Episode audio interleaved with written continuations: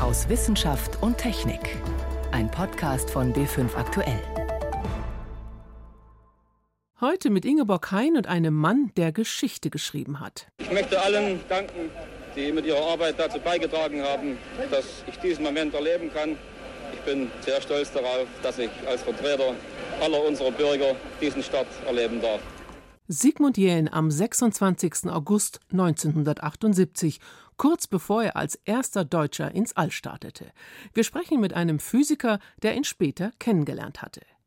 Doch als erstes beschäftigt uns der Dauerbrenner Klimawandel und wie er sich speziell in den Gletscherregionen auswirkt. Ich begrüße Sie zu unserem Wochenrückblick aus Wissenschaft und Technik. Die Folgen der Erderwärmung haben wir vor ein paar Tagen auch in Europa wieder mitbekommen. Ein riesiger Eisklotz hat sich vom Mont Blanc gelöst und rutscht ab. Das ewige Eis ist eben doch nicht ewig, denn die steigenden Temperaturen bedrohen inzwischen sogar die Permafrostböden in der Arktis und Antarktis. In dieser Woche hat der Weltklimarat dazu einen Sonderbericht vorgestellt. Mehr als 100 Wissenschaftler aus 36 Nationen hatten daran mitgewirkt. Angelika Humbert ist Professorin für Glaziologie, also Gletscherforschung, und arbeitet am Alfred Wegener Institut in Bremerhaven. Immer wieder ist ja die Rede von schmelzenden Eisschichten. Was passiert dabei eigentlich genau, wenn sich gigantische Eismassen auflösen? Ja, also dieser Begriff der Schmelze, da muss man zwei Sachen betrachten. Das eine ist, diese Gletscher, die bewegen sich ja, die fließen letztendlich. Ist wie ein ganz, ganz zähes Material. Und zum einen deformieren und fließen die Gletscher, zum anderen gleiten sie über den Untergrund. Und an der Oberfläche der Gletscher, dort findet eben gerade in Grönland ein starkes Schmelzen statt. Und jetzt müssen Sie sich das vorstellen, dass dieses Wasser, das an der Oberfläche ist, nicht unbedingt direkt den Hang runterfließt, sondern es kann sich in Grönland eben auch in solchen Seen, die auf dem Eisschild sind, sammeln. Und dann sind diese Seen irgendwann so groß, dass es einen Riss gibt, der bis zu der Basis von dem Gletscher geht, also teilweise durch mehrere hundert Meter Eis und dann Wasser auch an die Unterseite des Gletschers liefert und das auf die Art und Weise eben mehr Schmiermittel unter dem Gletscher gibt und er damit dann sich schneller bewegen kann, weil er schneller gleitet. Dann haben wir aber in der Antarktis, in der Region, wo der größte Massenverlust derzeit stattfindet, da ist das Schmelzen an der Oberfläche gar nicht das Gravierende. Und deshalb ist dieser Begriff des Schmelzens dort auch eigentlich ein Fehler am Platze. Aber am Ende vom Tag ist es so, dass der Gletscher durch den Abbruch von Eisbergen Masse verliert und diese Masse landet im Ozean. In dem Moment findet auch der Meeresspiegelanstieg statt und im Ozean schmilzt natürlich der Eisberg. Deshalb wird das Schmelzen häufig ja doppelt verwendet.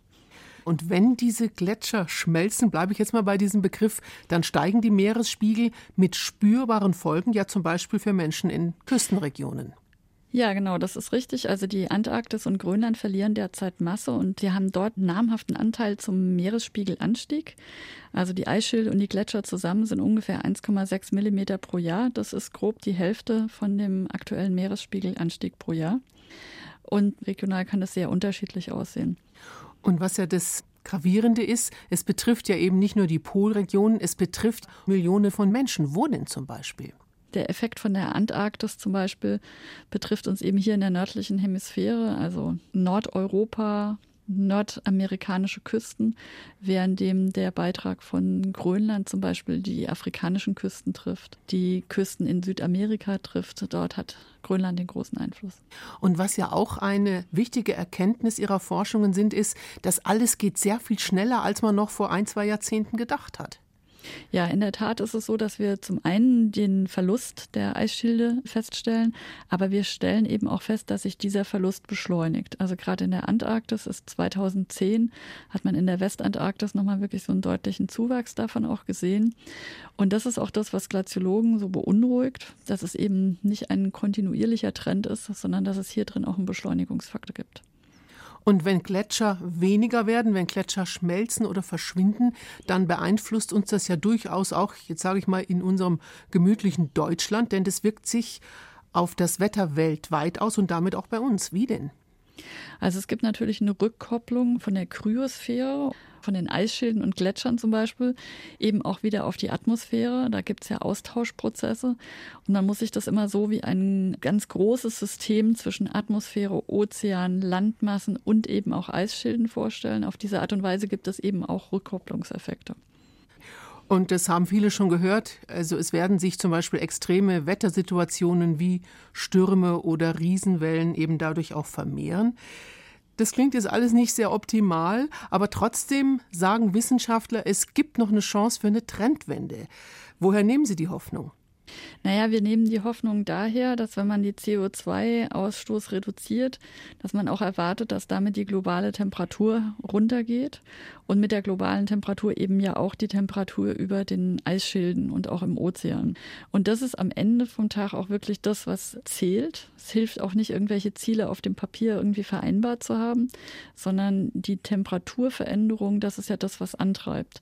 Und wir sehen schon, dass es da Möglichkeiten gibt, dass wenn man jetzt handelt, dass es eben sich dann auch noch aufhalten lässt und wir bei zwei Grad landen und dass man mit den Folgen umgehen könnte. Jetzt sind es ja Forderungen oder Hoffnungen, die wir so seit Jahren schon hören. Äh, Frau Humbert, glauben Sie noch dran? Ja, ich glaube schon dran, weil zum einen denke ich, dass die meisten Menschen verstanden haben, was in dem System stattfindet und dass man ja mit der Zeit auch immer mehr eine Vorstellung davon bekommt, dass jeder Einzelne handeln kann und wir dann als Gesellschaft eben auch handeln können. Also ich muss gestehen, auch wenn ich sozusagen zusehen kann, wie sich Eisschilde verändern, die Hoffnung, dass wir Menschen agieren, so dass man diese Verluste eindämmen kann, die habe ich noch lange nicht aufgegeben. Wenn Sie sagen, jeder Einzelne kann was tun, was tun Sie zum Beispiel ganz persönlich? Ach, ich fahre viel Zug, ich fahre viel Fahrrad, ich bin Vegetarier. Es gibt Maßnahmen, die mir persönlich auch nicht schwerfallen. Das ist eine ganz breite Palette, was man tun kann. Im Kleinen ein wenig die Welt mitverändern. Informationen waren das von der Gletscherforscherin Angelika Humbert vom Alfred Wegener Institut in Bremerhaven. Klimawandel ist ein weltweites Phänomen und betrifft deshalb auch die Eisvorkommen in Bayern, wo es ebenfalls Gletscher gibt. Wie es um sie steht, hat Renate L. recherchiert. So kann ein Gletscher im Sommer klingen. Die einst mächtigen, bläulich-weiß schimmernden Eismassen fließen davon. Und der Rest erinnert an ein ausgefranstes Bettlaken. Fünf Gletscher gibt es in Bayern auf der Zugspitze den nördlichen und den südlichen Schneeferner, die einst ein zusammenhängender Gletscher waren, und den Höllentalferner. In den Berchtesgadener Alpen den Watzmann-Gletscher und das Blaueis, das in immer mehr Teile zerfällt. Christoph Meyer ist Glaziologe an der Bayerischen Akademie der Wissenschaften. Die Forscher dort beobachten diese Gletscher seit den 1950er Jahren direkt. Für die Zeit davor haben sie ältere Quellen ausgewertet. Wir sehen, dass die im Prinzip einen kontinuierlichen Rückgang verzeichnen, abgesehen von den 1980er Jahren, wo es auch bei den bayerischen Gletschern so kurze Perioden mit Massenzuwachs gegeben hat. Weil die Sommer in den 70er Jahren nass und regnerisch waren. Aber seit den 90er Jahren zeigt die Kurve der Eismessungen nur noch in eine Richtung, nach unten. Und das immer schneller. Wir sehen so einen Knick in der Kurve, dass es ab 2000 deutlich schneller geht. Wobei natürlich der Sommer 2003, dieser Jahrhundert- oder Jahrtausendsommer, einen, sehr, sehr starken Einfluss gehabt hat. Aber was sich jetzt andeutet, ist, dass wahrscheinlich so die letzten sechs, sieben Jahre sich nochmal verstärkt haben im Verhältnis zu der Jahrtausendwende. Mitte des Jahrhunderts wird Bayern wohl keine Gletscher mehr haben. Deshalb werden sich auch die Gebirgsbäche, die sie bisher noch speisen, verändern. Der Anteil des Grundwasserflusses ist höher, die Temperatur wird sich wahrscheinlich verändern und das gibt natürlich dann schon einen deutlichen Einfluss auf die Ökologie der Gewässer. Sodass manche Tiere nicht mehr in diesen Bächen leben können. Mancherorts kommen auch Felsen ins Rutschen, wenn ein Gletscher verschwindet. Vor allem, wenn auch der sogenannte Permafrost schmilzt, das unsichtbare Eis, das tief im Geröll steckt, im Boden, im Felsen. An der Zugspitze untersucht man den Permafrost von innen, in einem Tunnel, der 1926 für Skifahrer gebohrt wurde. Es tropft im Tunnel, in dem Michael Krautblatter von der Technischen Universität München eine Menge Kabel und Messgeräte verteilt hat. Diese Permafrostlinse, die ist wirklich innen in der Zugspitze und man kann sich das oberhalb von 2800 Meter, also im Gipfelbereich, so vorstellen. Jeden Sommer taut es von der Nordwand rein und lässt dann eben einen Teil innen, aber ständig gefroren und das ist eigentlich die Permafrostlinse. Seit 2007 die Messungen begannen, war die Permafrostlinse noch nie so klein wie im vergangenen August. Diesmal taute das Eis bis 10 Meter in den Zugspitzgipfel hinein. Früher war nach 5, 6 Metern Schluss. Doch nach der langen Hitzeperiode von 2018 hat die Permafrostlinse im nachfolgenden milden Winter nicht mehr ihr übliches Ausmaß erreicht Und dann kam der heiße Juli dieses Jahres. Jedes Mal, wenn der Permafrost irgendwo schnell rausgeht, müssen wir halt überprüfen, gibt es dort vielleicht eine Abgleitbahn oder irgendwas, wo sich eine Instabilität bilden kann. Also der Permafrost ist dann immer wichtig, wenn davor schon eine Struktur da ist, die einfach zu einer Instabilität verleitet. Wie in den Ötztaler Alpen und den Hohen Tauern. Dort gab es schon Rutschungen und Felsstürze, nachdem der Permafrost aufgetaut war. Deshalb sind die Felswände der Zugspitze unter ständiger Beobachtung. Noch zeigen die Daten derzeit keine Gefahr, alles stabil. Ihre gewohnte Form wird die Zugspitze also auf absehbare Zeit behalten, aber die Gletscher werden immer kleiner. Über Millionen von Jahren sind die Alpengletscher entstanden. Jetzt drohen sie, in wenigen Jahrzehnten zu verschwinden. Ein Beitrag von Renate L. Sie hören B5 am Sonntag aus Wissenschaft und Technik. Im Studio Ingeborg Hein. Bescheiden, sympathisch, zurückhaltend. So ist Sigmund Jähn in vielen Nachrufen beschrieben worden. Der erste Deutsche im All. Er hatte eine steile Karriere hinter sich. Von der Buchdruckerlehre in seiner Geburtsstadt Morgenröte-Rautenkranz bis hin zur sowjetischen Militärakademie der Flugstreitkräfte. 1978 dann der Höhepunkt. Er ist für sieben Tage mit dabei, als die Russen zu ihrer Raumstation Sajut 6 fliegen. Politisch passte er sich an.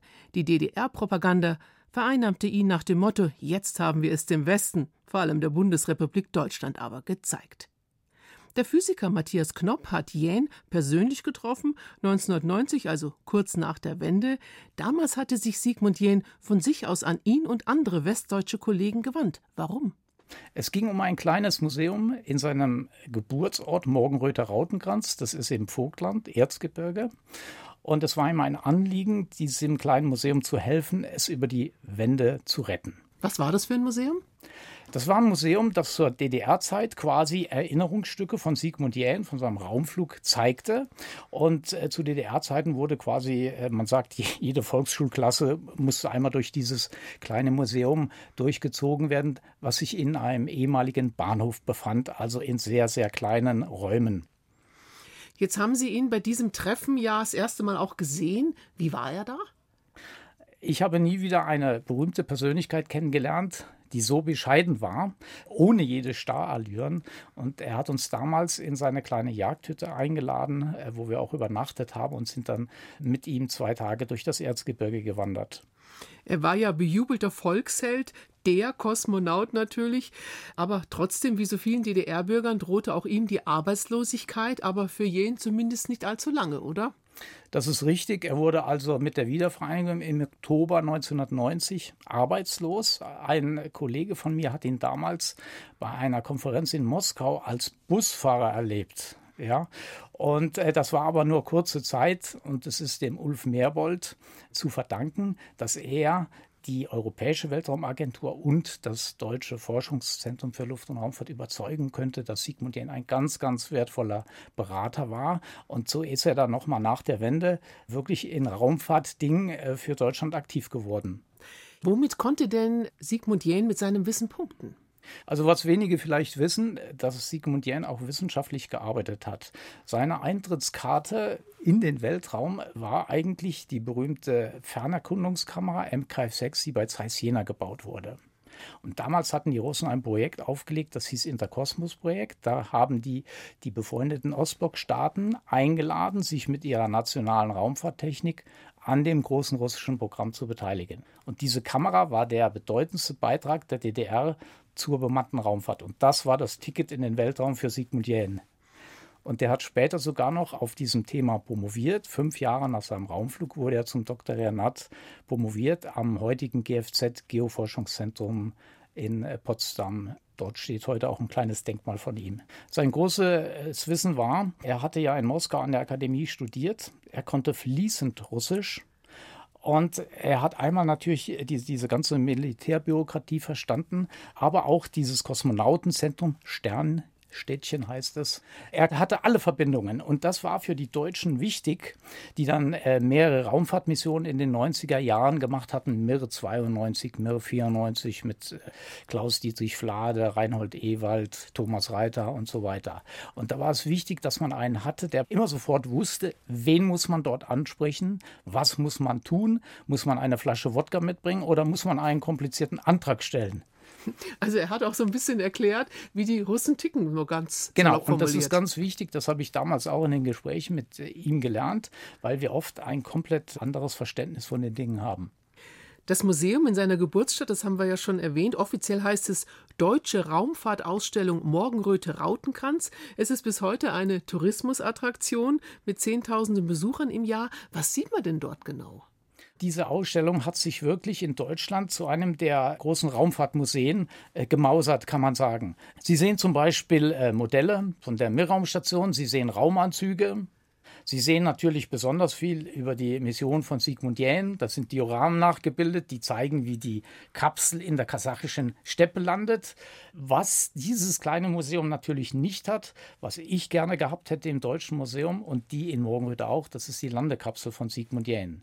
Die gehört aber der deutschen Bundeswehr und die bestand darauf, diese Kapsel in ihrem äh, Leitmuseum in Dresden, im Militärhistorischen Museum in Dresden zu zeigen. Dort hängt sie in unerreichbarer Höhe für die Besucher an der Decke.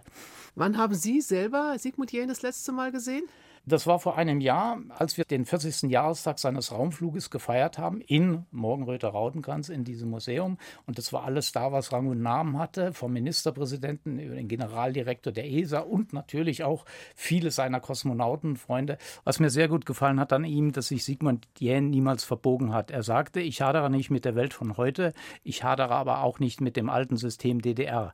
Das hat mir damals ermöglicht, in den Weltraum zu fliegen und dafür bin ich heute noch dankbar. Erinnerungen an den Kosmonauten, Wissenschaftler und Ingenieur Sigmund Jähn. In der Zeit der Wende hatte ihn Matthias Knopp kennengelernt. Er ist heute Kurator für Raumfahrt im Deutschen Museum in München. Die Energiewende. Das Konzept gibt es nicht, sondern ganz unterschiedliche Quellen, um Strom zu gewinnen. Ein Pfeiler dabei ist die Wasserkraft und die hat in Bayern schon eine lange Tradition. Bereits 1890 wurde in Bad Reichenhall ein Wasserkraftwerk als erstes bayerisches Elektrizitätswerk in Betrieb genommen. Heute macht Wasserkraft etwa 15 Prozent der Stromerzeugung in Bayern aus, für umgerechnet etwa 4 Millionen Haushalte. Aber es gibt einen entscheidenden Nachteil. Wasserkraftwerke können zur tödlichen Falle für Fische werden. Forscher wollen das jetzt ändern, mit Hilfe eines sogenannten Sensorfisches. Das ist keine neue Züchtung, aber vielleicht ein Lebensretter für gefährdete Tiere. Gabriele Dunkel. Sechs Wissenschaftler, drei Australier und drei Münchner beugen sich über ein kleines, knapp 15 cm langes Plastikröhrchen. Recht unscheinbar auf den ersten Blick ist der sogenannte Sensorfisch, aber vollgepackt mit hochempfindlichen Sensoren. Melanie Müller, wissenschaftliche Mitarbeiterin am Lehrstuhl für aquatische Systembiologie, erklärt, was es mit dem Plastikfisch auf sich hat. Da sind Drucksensoren drin, da sind Beschleunigungssensoren drin und so ein Gyrometer, das praktisch misst, welche Orientierung der Fisch gerade hat, also praktisch Rotationen aufzeichnen kann. Und damit können wir eben von Kollisionen über Scherkräfte, Druckveränderungen, Turbulenzen alles messen, was der Fisch auch erlebt, wenn er durch die Turbine geht. Der Sensorfisch misst also faktisch alles, was ein echter Fisch erlebt, wenn er durch eine Wasserkraftanlage schwimmt. Viel zu häufig endet nämlich der Weg durch die Anlage tödlich. Die Tiere werden geköpft oder zerstückelt, was verheerend für den Fischbestand ist. Da soll das Projekt Sensorfisch helfen. Für Jürgen Geist, Inhaber des Lehrstuhls, ist die Forschung von weltweiter Bedeutung. Bei dem Forschungsprojekt gehe es darum, dass wir natürlich flächendeckend das Thema der Wasserkraft präsent haben. Und in vielen Ländern wird die Wasserkraft auch noch weiter ausgebaut. Da hoffen wir, einen Beitrag liefern zu können in Richtung, welche der Technologien schädigen die Fische und auch die Gewässerlebensräume möglichst wenig. Mittlerweile hat Melanie Müller den Sensorfisch mit zwei Luftballons ausgestattet. In jeden Ballon kommt eine Gelatinekapsel mit Natriumhydrogencarbonat und Zitronensäure. Dann wird mit einer Spritze Wasser reingespritzt in den Ballon und dann löst sich eben langsam die Gelatinekapsel auf und das Wasser kann mit den beiden Chemikalien in der Kapsel reagieren und das Kohlendioxid bilden, das den Ballon aufbläst. So bekommt der Sensorfisch mit der Zeit immer mehr Auftrieb und kann am Ende leichter wiedergefunden werden. Nachdem alles befestigt ist, wirft Jürgen Geist ihn in das obere Becken der Wasserkraft-Versuchsanlage. Fix ist der Sensorfisch mit der Strömung in der Anlage verschwunden. Wie viele Fische weltweit in Wasserkraftanlagen sterben, sei schwer einzuschätzen, sagt Geist. Ja, das ist je nach Anlagentyp ganz unterschiedlich, aber man kann sich das so vorstellen, dass natürlich ein Fisch, der in einem Gewässer von oben nach unten wandern möchte, dass der häufig der Hauptströmung folgt. Und diese Hauptströmung würde normalerweise immer durch die Turbine gehen. Außer es gibt entsprechende Ableiteinrichtungen. Man versucht natürlich auch über Rechenanlagen diese Effekte zu minimieren. Aber gerade Kleinfische können besonders an größeren Anlagen meistens nicht zurückgehalten werden. Ziel müsse deswegen sein, die Turbinen so zu optimieren, dass sie weniger Fische schädigen. Eine universelle Lösung zu finden sei sehr schwierig. Aber durch einen Vergleich, wie wir ihn auch hier durchführen, an neun verschiedenen Anlagentypen in einem Vorher-Nachher-Design, äh, hoffen wir zumindest in der Richtung der ja, am wenigsten schädlichen Technologien einige wichtige Hinweise geben zu können. Beim Versuch heute kommt der Sensorfisch anscheinend heil mit der Strömung wieder raus. Mit einem Kescher fischt ein Mitarbeiter ihn aus dem Wasser. Jetzt geht es ans Auslesen der Daten. Dr. Craig Boyce aus Australien ist mit einem Forscherteam zu Besuch. Auch sie sind auf der Suche nach Lösungen für das Fischsterben durch Wasserkraft. Das Problem sei international, sagt er.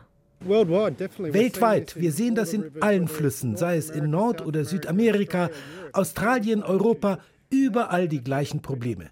Es ist ein Vorteil, wenn man mit Ländern zusammenarbeitet. Wir haben alle ein Ziel. Gesunde Fischpopulationen für die Zukunft. Wir wollen erneuerbare Energien unterstützen, aber sie dürfen nicht auf Kosten der Fische vorangetrieben werden. Professor Geist verbindet den Sensorfisch mit dem Laptop. Auf dem Bildschirm erscheinen schwarze und blaue Kurven. Ja, wir sehen jetzt hier die Beschleunigungen und sehen, dass der Sensorfisch einige Turbulenzen gekommen ist, aber keine massiven Schläge und keine massiven Druckunterschiede erfahren hat. Das wäre also ein Fall, den ein wirklicher Fisch bei einer solchen Passage wahrscheinlich relativ gut überleben würde. Aber wir haben manchmal auch Szenarien, wo selbst dieser Sensorfisch durch einen massiven Schlag äh, zerstört wird. Heute war es ein erfolgreicher Versuch also. Alle sind zufrieden. Der Sensorfisch, der übrigens an die 3000 Euro kostet, blieb heil. Die Erkenntnisse der Forschung sollen sowohl Betreibern als auch Genehmigungsbehörden als Hilfestellung dienen und dazu beitragen, die kontroverse Diskussion um die Wasserkraftnutzung zu versachlichen. Jürgen Geist? Die Diskussion um die Wasserkraft wird in der Öffentlichkeit natürlich sehr emotional geführt. Für die einen ist das die Rettung in Form der erneuerbaren Energien, CO2-neutral. Für die anderen ist das eine rote Energie aufgrund der Schädigungen für die Fische und für die Gewässer, die damit einhergehen. Wir versuchen mit unserer Forschung einen Beitrag dazu leisten, eben die bestmöglichen Technologien zu identifizieren, objektive Daten zu liefern für die Diskussion und für die politische Entscheidung. Bestens. Tierschutz auf Basis von Forschung. Damit endet für heute aus Wissenschaft und Technik. Am Mikrofon Ingeborg Hein.